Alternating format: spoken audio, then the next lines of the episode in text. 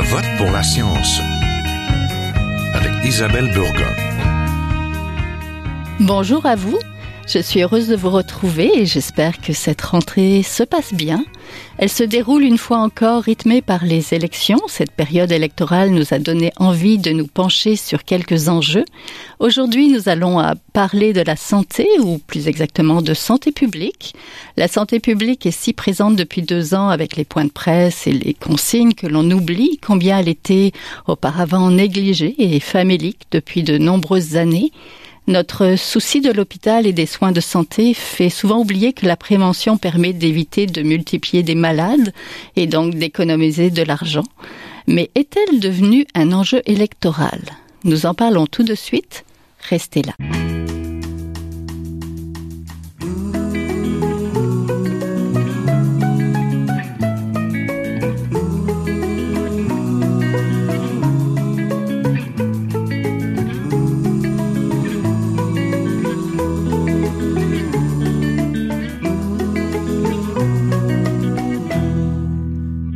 Je vote pour la science, nous entamons un cycle de trois émissions consacrées aux élections provinciales et les enjeux de science. Aujourd'hui, nous intéressons à la place de la santé publique dans notre société, mais surtout dans l'actuelle campagne électorale.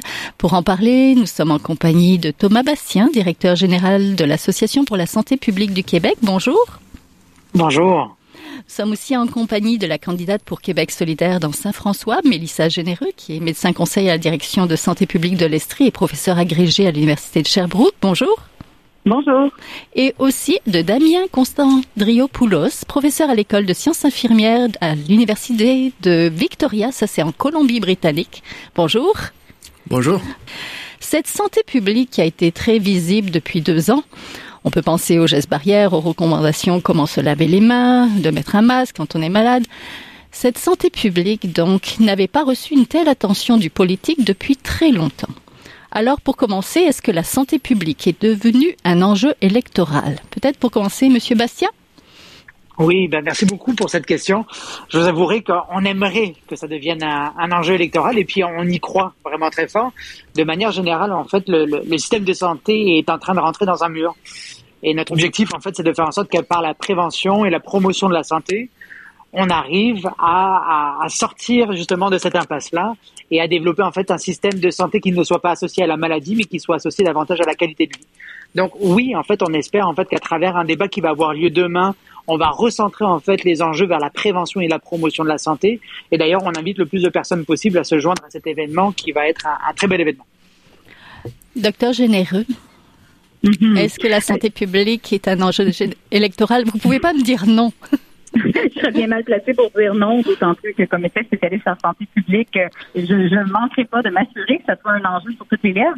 Je vous dirais que euh, mon désir, c'est qu'on passe d'une image de la santé publique euh, qui est celle rattachée à la pandémie, je dirais même au, post-pandémie, à une image où on, on, est dans une approche relativement autoritaire, on pourrait même dire top-down, où on, on édicte des consignes sanitaires, euh, donc on protège contre les virus et par la suite, on a vu aussi les, les, enjeux derrière les, les, les menaces environnementales liées à la fonderie Horn, la norme du nickel. Donc, tout ça sont des enjeux de santé publique importants où, malheureusement, je crois qu'on a eu euh, certains défis euh, pour euh, conserver notre crédibilité, là, étant donné le, manque parfois apparent d'indépendance entre la santé publique et politique. Mais ce que je veux que les gens comprennent au sortir de la campagne électorale, c'est qu'au-delà de ça, comme Thomas Bastien disait, la santé publique, c'est beaucoup plus que ça. C'est la promotion de la santé euh, mentale, la santé physique dans les milieux de vie, c'est la prévention, le repérage précoce. Donc, c'est tellement, tellement plus que d'agir en réaction lorsqu'on a des menaces biologiques ou chimiques, par exemple. Oui. Professeur Constant Driopoulos, de votre côté, est-ce que la santé publique est devenue un enjeu électoral? Je suis pas sûr que ce soit devenu un enjeu électoral et en fait, euh, j'ai une position qui est euh, beaucoup plus cynique et désabusée que mm-hmm. les deux intervenants précédents. J'ai l'impression que la santé publique, comme discipline et comme pratique étatique, a été une victime de la COVID.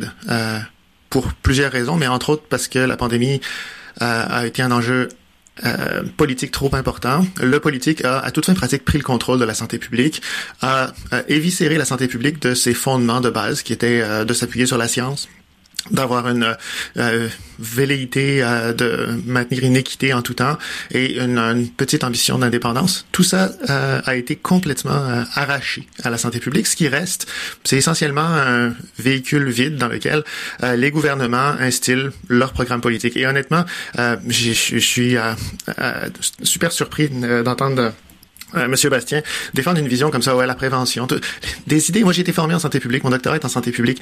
Des vieilles idées auxquelles peut-être on croyait encore il y a 20 ans, on, les a vues complètement être piétinées, mais alors euh, d'une façon euh, embarrassante par la discipline elle-même dans les deux dernières années. Honnêtement, comme personne qui a été formée en santé publique, je n'y crois plus du tout. Oui, est-ce que la rentrée, la gestion de la COVID, c'est ce qui vous pousse à ben, l'absence de gestion de la COVID. On voit la santé publique, on voit des gens, euh, des médecins de santé publique euh, qui ont euh, une formation, qui ont des connaissances, venir nous dire sans rire dans les médias de nous laver les mains. On sait que ça marche pas, d'installer des plexiglas, on sait que c'est une blague, qui omettent de parler des gestes de prévention efficaces comme le port du masque, qui viennent défendre des décisions absolument politique de dire aux gens qu'on n'a plus besoin de porter le masque, alors que c'est complètement faux, dans un contexte où actuellement, cette année, on meurt plus de la COVID qu'on qu'on est mort l'année d'avant ou pendant la première année de la pandémie. Donc, au total, comment on peut encore prendre la santé publique au sérieux quand on la voit piétiner euh, les données scientifiques et euh, avoir une, une, position qui est exclusivement dictée par euh, l'obéissance aux politiques. Oui, Monsieur Bastien. Je me d'intervenir, oui, pardon, par rapport à ça, ça, ça m'interpelle beaucoup. C'est quand même à dire qu'on ne doit pas généraliser toute la santé publique. Moi-même, ayant été médecin santé publique dans les 12 dernières années, j'ai fait une sortie récemment pour dénoncer l'ingérence politique envers la santé publique, mais cette ingérence-là, elle est d'abord et avant tout au niveau national. Et là, ce qui arrive, c'est que la plupart de la population a vu jour après jour des conférences de presse et des mesures qui ont été grandement, mais grandement décidées au niveau du ministère de la Santé, plus spécifiquement au niveau de la Direction nationale de santé publique. Et là, il y a un réel enjeu parce que notre directeur national s'avère être aussi sous-ministre adjoint à la santé publique, donc par conséquent, il est nommé par des élus et il dépend, sa job dépend carrément des élus euh, ministres et, et premiers ministres. Donc, effectivement, je suis totalement d'accord avec vous, mais dans les faits, il y a toute une gang de santé publique dans chacune des 18 directions de santé publique régionale, à l'échelle autant de proximité, de services terrain qu'à euh, l'échelle un petit peu plus régionale. Et ces gens-là ont été contraints de euh, pas trop prendre la parole et de suivre un peu la ligne de parti, ce que je trouve complètement déplorable. Mais ces gens-là demeurent actifs quand même sur le terrain en promotion de prévention. Donc, je veux juste rétablir euh, ces faits-là. Oui. Monsieur Bastien, de votre côté. En fait, oui. moi, je, je, je suis tout à fait d'accord avec les commentaires qu'il y a eu jusqu'à maintenant de la santé qui sont, qui sont très importantes. Mais il y a une différence entre être désabusé et avoir de l'ambition. Et, la question, en fait, elle est vraiment là. Est-ce qu'on peut revenir, en fait, à une, à une santé publique des années 90, des débuts des années 2000 qui avait de l'ambition? quelque chose qui ressemble pas en fait à l'ombre de soi-même. C'est un peu ça qu'on demande. Donc, je suis d'accord en fait avec la situation des deux dernières années et puis avec l'utilisation de la santé publique de manière politique. Mais à côté de ça, en fait, il y a des actions incroyables dans les prochaines années. On, on, doit le, on doit le faire de notre côté aujourd'hui plus que, qu'autrement. Donc, euh, euh, quand, on parle de financement de la santé publique, qu'on parle de gouvernance en matière de santé publique, qu'on parle justement d'utiliser des données pour prendre des décisions en matière de qualité de vie de la population, c'est aujourd'hui qu'il faut le faire, c'est pas demain. Et puis, si on fait un comparable avec le milieu environnemental, si j'étais en fait de, de, de, du côté des pessimistes, je dirais bon ben on s'en fiche des GES et puis voilà. Mais non, il y a des personnes qui se battent parce qu'ils savent que c'est la bonne chose à faire, et puis c'est ce qu'on fait aujourd'hui de notre côté. On se bat parce qu'on sait que c'est la bonne chose pour notre système de santé. Oui, mais vous êtes vous êtes d'accord que la pandémie a changé beaucoup la perception de la santé publique et que les liens entre le politique et la gestion de santé ont été euh, plus qu'évidents? Oui, tout à fait. Mais à côté de ça, et puis si on fait un comparable par rapport aux dernières années, en 2015, il y a eu une coupure majeure en fait de plus de 30 du système de santé publique au Québec, personne n'en a entendu parler. Euh, quand on a eu le début de la pandémie qui est arrivé, Dr Arruda a rencontré pour la première fois le Premier ministre, alors que ça faisait des années que justement il y avait des demandes de, de, de rencontres qui étaient faites par la santé publique pour le, le, le Premier ministre. C'est des choses qui sont arrivées aujourd'hui. On en entend parler. Est-ce qu'on peut transformer ça en opportunité? Je pense que oui. Oui, docteur Généreux, est-ce que c'était euh, une transformation d'opportunité aussi, ce saut en politique? D'opportunité pour euh, moi ou pour la santé publique? Parce que pour moi, pour vous, pour ah, oui. Et ou la santé euh, publique? Vous parlez au mauvais moment de la campagne, donc que c'est une action entièrement citoyen et bénévole et avec une famille de cinq enfants, ce que je veux dire, c'est qu'on ne chante pas et c'est vraiment, je, je l'ai fait par conviction parce que ben, un petit peu comme mes collègues disent, ça m'a profondément moi, je suis une ancienne directrice de santé publique. J'ai toujours euh, eu la réputation de pas toujours suivre les rangs et de pas hésiter à nommer des choses euh, dans les médias à la population, même si ça déplaisait aux autorités euh, au-dessus de moi. ça m'a évidemment pas aidé à monter les échelons, mais c'est correct. Puis là, quand je voyais les choses aller, j'étais rendue, on, ce qu'on pourrait appeler une chialeuse professionnelle de salon, dans le sens qu'on passait nos soirées, mon conjoint, ma famille et moi, à dire comme comment ça, me dérangeait dans mes valeurs de voir ce rapprochement-là trop évident de politique et de la santé publique. il y a plein de choses que je pense qui auraient pu être différemment. Il n'y avait pas assez de consultation des experts euh, de différentes disciplines sur le terrain. Bref, tout ça, euh, quand Gabriel Nadeau-Dubois m'a contacté pour dire, non, est-ce que ça t'intéresserait de joindre au rang Québec solidaire? Euh, la réflexion n'a pas été si longue que ça pour me dire, ben, tant qu'à chialer, là, j'ai la chance de pouvoir le faire de façon constructive et de réellement faire avancer la cause de la santé publique, entre autres. Donc, c'est une opportunité, je verrais, surtout pour le monde de la santé, mais pour ma personnel, pas tant. Oui, effectivement, je pense que la santé publique a besoin euh, d'un peu plus d'attention euh, et de financement, parce qu'historiquement, la santé publique a connu un réel déficit d'intérêt et de soutien financier. Au Canada, les investissements en santé publique, prévention, surveillance, contrôle des maladies infectieuses, promotion de la santé représentent à peu près 2% des budgets de la santé. Au Québec, c'est environ 3%. Donc, euh, c'est pas beaucoup soutenu jusqu'à présent, mais avant, avant la pandémie.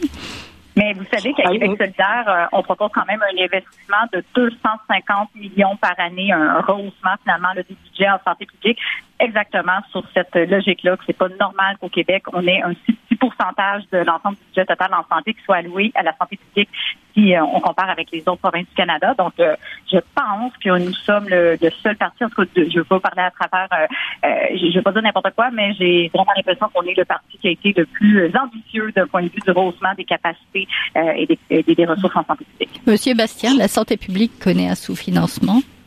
Oui, en fait, peut-être même pour rebondir sur ça, en fait, on parle de 6 à 7% en fait pour la Colombie-Britannique et pour l'Ontario plus particulièrement, alors qu'on est à 2% Moi, là où j'aimerais qu'on attire l'attention, c'est que le ministère de la Santé, les dépenses du ministère de la Santé représentent 50 milliards environ, c'est 50% en fait du budget du Québec si on passe en fait ce 50 milliards là et puis si on regarde en fait comment on investit cet argent là, on va se rendre compte qu'il y a 98% de cet argent-là qui est là pour régler de la maladie et 2% qui est là pour la prévenir. Il y a quelque chose d'aberrant dans un système comme celui-ci. Il faut qu'on renverse en fait une tendance où qu'on ait moins de malades à traiter plutôt que d'avoir plus de malades à travers les maladies chroniques contemporaines qu'on peut voir le diabète par exemple et puis qu'on essaie justement en fait de les prévenir en amont plutôt que d'avoir en fait un montant qui ne cesse de grandir euh, chaque année. Sauf que, sauf que ça n'a jamais été fait nulle part. Et c'est ça qui, ah, moi, encore une fois, ça m'interpelle beaucoup, ces discours. Alors, je suis entièrement d'accord avec Docteur Généreux. Plein de gens sur le terrain, bien intentionnés, avec des bonnes valeurs, qui essayent de faire des changements. Mais après ça, quand on dit, euh, la santé publique, en investissant plus, on va régler des problèmes, moi, j'aimerais avoir, euh, j'y croirais quand j'aurais euh, eu un échantillon. Et je, je je regarde actuellement l'action de la santé publique. On est au milieu d'une pandémie. On a beau dire qu'elle est finie, on est en plein dedans.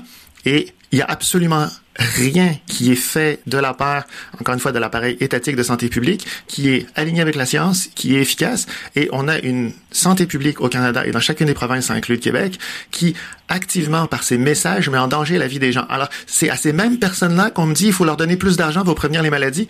Moi il y a quelque chose là-dedans que je ne suis pas prêt à accepter. Je croirais à la santé publique étatique où je recroirais, parce que j'y ai déjà cru, le jour où je les verrais faire quelque chose d'utile et de pratique. Et ce jour-là, ben, c'est clairement pas aujourd'hui. Oui, selon vous, professeur Constant Andréopoulos, est-ce que l'idée de la santé publique comme structure politique a changé? Est-ce qu'elle a abandonné toute ambition finalement? Moi, je pense qu'ils sont, ils se sont réellement fait euh, euh, manger par le politique et on voit après ça sur la base individuelle euh, plusieurs types de trajectoires. Il y a des professionnels de santé publique, des médecins de santé publique, des gens qui ont euh, des doctorats dans le domaine, qui ont accepté de jouer le jeu et qui deviennent des porte-paroles, qui répètent comme des perroquets des messages qui sont scientifiquement faux. Il y a des gens comme docteur Généreux qui euh, n'acceptent pas cette position-là, qui disent ben je vais trouver d'autres moyens euh, me présenter en politique. Il y a des gens qui sur le terrain, à l'intérieur des directions régionales, comme il l'a dit, essayent de faire de la résistance. Mais euh, pour l'instant, l'action de santé publique n'est plus on, ne peut plus la distinguer du politique en tant que tel. Euh, les messages de la santé publique gouvernementale sont des messages qui sont établis par le bureau du premier ministre, par le bureau du ministre de la Santé. Et à ce titre-là, la santé publique a, en tant qu'entité autonome, disparu. Oui, Monsieur oui. Madame Généreux, Madame Généreux, et pour répondre à ce qui vient d'être dit, oui, c'est que je suis 200% euh, d'accord. Il est grand temps qu'on restaure l'indépendance. C'est un peu la prémisse de base avant d'aller injecter de l'argent. On, ne peut pas être plus d'accord sur ce point-là. Et, et c'est quand même possible. C'est quelque chose que Québec solidaire propose de créer une réelle indépendance. Premièrement, en disant le titre de sous-ministre adjoint, euh, qui est vraiment un peu plus un poste politisé, de celui de directeur national de santé publique et de créer un bureau national de santé publique qui serait distinct de celui du ministère, sans compter de réviser la loi sur la santé publique pour s'assurer que, ben, en fait, je trouve qu'elle est déjà quand même assez claire, mais que le pouvoir qui est alloué, au directeur de santé publique, c'est de réellement identifier les menaces et de pouvoir les, les, partager, les nommer, identifier des solutions, que cela déplaise ou non au ministère de la Santé ou aux autres acteurs politiques. Donc ça, c'est important qu'on encadre bien, qu'on balise, qu'on respecte ça. Je suis très d'accord. Si on fait pas ça, d'abord et avant tout, on pourrait injecter des fonds, en fait, pour faire plaisir aux politiques, chose que personne ne veut. Monsieur Bastien, la réponse n'est pas à la hauteur finalement, même s'il n'y a pas un problème de ben, financement. Je, je, je suis d'accord avec Mélissa sur le fait que euh, l'indépendance de la santé publique est nécessaire, surtout pour prendre des décisions qui sont euh, éclairées et qui sont qui sont réalistes par rapport au terrain. Par contre, je suis complètement en désaccord avec la, la, la avec le fait que la santé publique est complètement désabusée, qu'il n'y a aucune action qui est faite. Il y a la Covid d'un côté, et il y a l'ensemble des actions qui sont menées en matière de santé publique qui sont exceptionnelles et desquelles on n'entend pas parler. Alors euh, oui, peut-être qu'on a été noyé par la Covid, tout à fait, mais c'est la pointe de l'iceberg. Et l'iceberg est beaucoup plus gros que ça. Il y a des équipes sur le terrain actuellement qui travaillent en collaboration avec une multitude de d'organisations, avec une multitude de citoyens en fait de différentes communautés, de de, de, de différents âges, pour essayer d'améliorer leur qualité de vie c'est pas c'est pas vrai en fait que la santé publique est morte et c'est pas vrai en fait que les gens sont désabusés par rapport à la santé publique. Par rapport à la Covid, oui, il y a un bémol à mettre, mais par contre moi je suis pas du tout d'accord par rapport à l'autre proposition. Ok, je vais essayer de vous rallier un petit peu. Il y a quand même une grande absence de vision commune des deux paliers de gouvernement, et cela même lors de la crise sanitaire que nous vivons. Est-ce qu'il n'y aurait pas aussi un problème de gouvernance en plus du problème de manque d'autonomie? Peut-être euh, professeur Constant Andriopoulos quand vous dites les deux paliers de gouvernement, vous dites le fédéral et les, les mm-hmm. gouvernements provinciaux. Mm-hmm. Ah, je suis pas sûr qu'il y ait tellement eu une divergence. En fait, j'ai trouvé que euh, le fait que le gouvernement provincial, le gouvernement fédéral n'était pas en charge du fonctionnement quotidien de la réponse à la COVID, n'était pas en charge du système hospitalier, a donné à Dr Teresa Tam plus de latitude et euh, plus d'autonomie pour mettre de l'avant des messages qui étaient euh, informés par la science. Donc, à, ce niveau-là, j'ai trouvé que le système canadien, entre guillemets, était intéressant dans le sens où on avait plus qu'une voix. Le fédéral disait des choses que les provinces ne disaient pas. Euh, maintenant, est-ce que euh, les, les, défis auxquels, en tout cas que moi je perçois par rapport au rôle de la santé publique, sont liés à une mauvaise intégration fédérale provinciale? Non, je crois pas. Je pense vraiment que euh, les problèmes sont systémiques, ils sont liés à la façon dont la santé publique est intégrée comme une fonction de l'État, ils sont liés à la capacité du politique de euh, prendre le contrôle de la santé publique quand ils le veulent. C'est pas un problème qui est typiquement canadien. On l'a vu dans d'autres pays, on l'a vu en Angleterre, on l'a vu euh, dans d'autres pays européens. Mais euh, ce défi-là, euh, que je pense personne en santé publique avait vu venir avant la pandémie, parce que la santé publique était capable de vivre sa petite vie à côté, dans, dans la noirceur, euh, tout d'un coup est devenu quelque chose qu'on peut plus ignorer. Je pense que n'importe qui qui travaille dans le domaine de la santé publique actuellement doit regarder les deux dernières années, comprendre qu'est-ce qui a mal été et je, je, ne croirais à la santé publique que quand quelqu'un arrivera avec un plan en disant ben, euh, voici pourquoi ça a raté et voici ce qu'on va faire pour que dans le futur on réussisse. Oui, Monsieur Bastia, est-ce qu'il y a un problème de gouvernance en plus du problème de manque d'autonomie, selon vous? En fait, en ayant eu la chance de parler à la fois avec les deux paliers, les responsabilités sont quand même très claires entre les deux. Après, je suis tout à fait d'accord. Moi, là où on s'inspire beaucoup, en fait, c'est davantage dans les pays d'Europe de l'Est euh, quand on regarde davantage, en fait, par exemple, le Danemark. Euh, les pays nordiques plus particulièrement là, on a une, une, intégration en fait de la santé publique, de la prévention et de la promotion de la santé qui est beaucoup plus intégrée. Donc je je je sais pas trop en fait comment répondre à cette question-là. Là où il y aurait une, une chose qui serait intéressante, c'est davantage par rapport à la péréquation. La péréquation, en fait, c'est vraiment le montant en fait que le gouvernement fédéral remet au provincial, et puis notamment en matière de santé. C'est certain que si on arrivait à avoir une péréquation qui était destinée uniquement à de la prévention et de la promotion de la santé, là, on aurait une idée qui aurait une sacrée force au Québec plus particulièrement. Entendu. Docteur Généreux, la santé publique vise la prévention, mais aussi la promotion de l'équité, la lutte contre les inégalités et des exclusions en santé.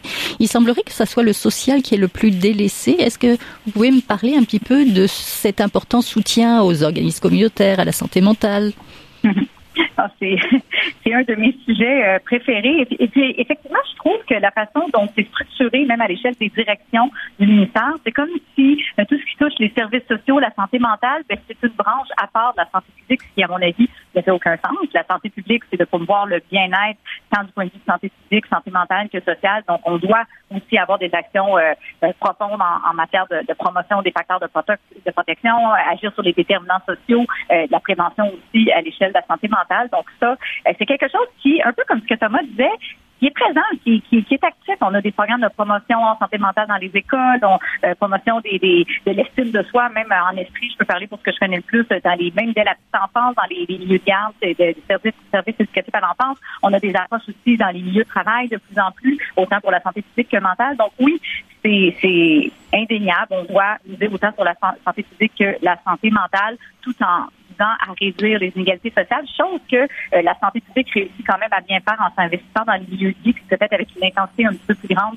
dans les milieux dont le besoin est plus élevé. Mais euh, effectivement, ça doit se faire euh, de façon peut-être encore plus forte avec les différents organismes communautaires du milieu qui, avouons-le, sont actuellement largement sous-financés. Oui, professeur Constandriopoulos, est-ce que vous êtes d'accord que le volet, cet important volet communautaire, la santé publique le fait bien ou le fait. Euh, je pense que c'est euh, parce que c'est une action qui est très micro, parce que c'est très ancré dans les communautés. C'est aussi quelque chose qui est plus difficile à contrôler par les politiques. C'est aussi quelque chose dans lequel les praticiens ont plus d'autonomie. Donc oui, ça continue d'exister.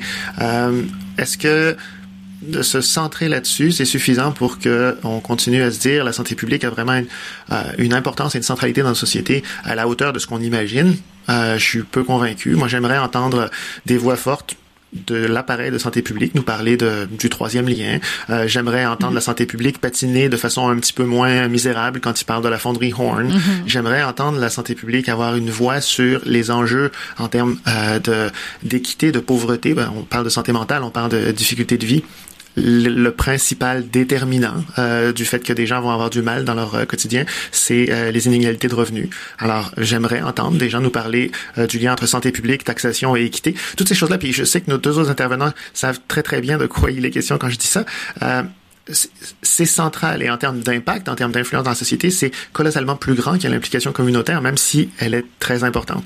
Et c'est là encore pour revenir sur le fait de euh, la santé publique va devoir, à mon sens, se réinventer pour rester pertinente. Oui, et surtout que le milieu communautaire est lui aussi euh, un peu sous-financé. On fait beaucoup plus que les bras qu'ils ont euh, finalement. Est-ce que ça a changé Est-ce qu'il y a une acceptation de risque plus élevée du, je vais dire le, le gros mot de sacrifice de certains groupes finalement versus euh, ah, ben, est-ce que ça a changé? Est-ce que la vision de santé publique a changé? Peut-être docteur généreux? Est-ce que vous le sentez ben, comme ça aussi? Ben, un petit peu. En fait, ça me fait euh, réfléchir beaucoup ce que, ce que Daniel disait, dans le sens que euh, j'ai jamais autant eu la liberté de prise de parole que depuis que je suis candidate et par le fait même en congé sans solde de, de, de mon Et c'est vrai euh, que je me rends compte que quand c'est le temps de se positionner euh, comme médecin de santé publique, c'est très difficile. Il y a vraiment des bâtons dans les roues, il y a des contrôles par les, les, les équipes en communication pour que ça monte jusqu'au ministère ou placé. Donc ça, c'est difficile et pourtant, on devrait être au premier plan. On a d'autres médecins, je pense à docteur Claudel Pétrin-Desrosiers, euh, qui disait même en entrevue que c'est peut-être une bonne chose qu'elle soit pas rentrée en santé publique finalement, c'est plutôt en médecine familiale parce que ça lui donne une plus grande liberté de parole. Donc ça, c'est très, très, très dommage. Euh, mais je maintiens quand même qu'il y a de l'espoir. Moi, je veux pas être fataliste. Je me dis, c'est la réalité.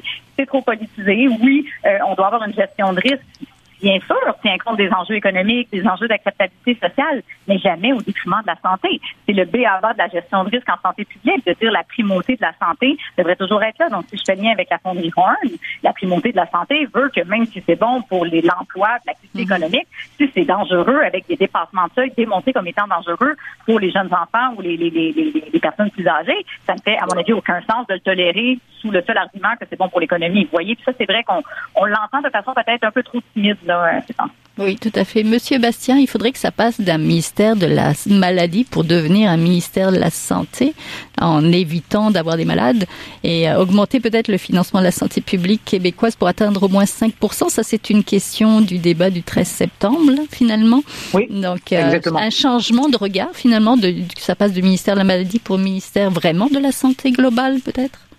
Ah, exactement. Et puis, c'est, je, pour rebondir sur ce que disait euh, Mélissa, et puis je trouve que c'est très intéressant, c'est qu'il faut qu'on arrête de voir aussi en fait le ministère de l'économie comme le ministère qui rapporte de l'argent au gouvernement. Au niveau de la, la fonderie Horn plus particulièrement, c'est que les maladies qui sont créées par un événement, un, un environnement comme celui-ci, c'est des maladies qui vont coûter beaucoup plus cher au gouvernement en fait que l'argent qu'on fait à travers les industries qui sont montées. Donc il faut qu'on re-questionne complètement en fait l'amont de la santé, l'amont de la santé publique et la qualité de vie, et qu'on la mette vraiment dans un débat.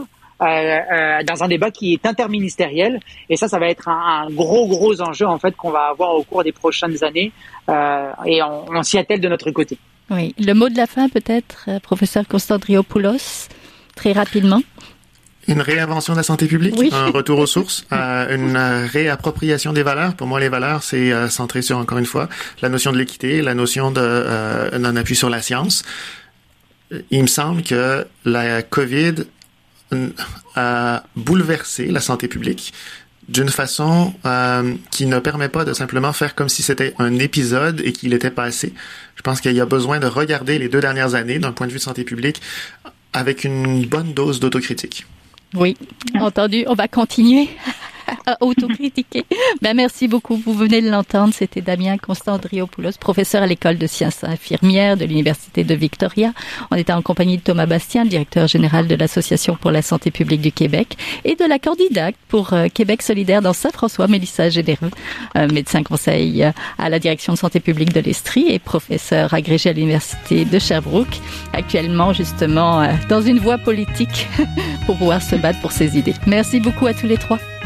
Merci. Merci, au revoir. Voilà, c'est tout pour cette semaine. À la régie, Daniel Fortin. À la recherche, la réalisation et au micro, cette semaine, Isabelle Burguin. Je vote pour la science est une production de l'agence Science Presse avec Radio VM.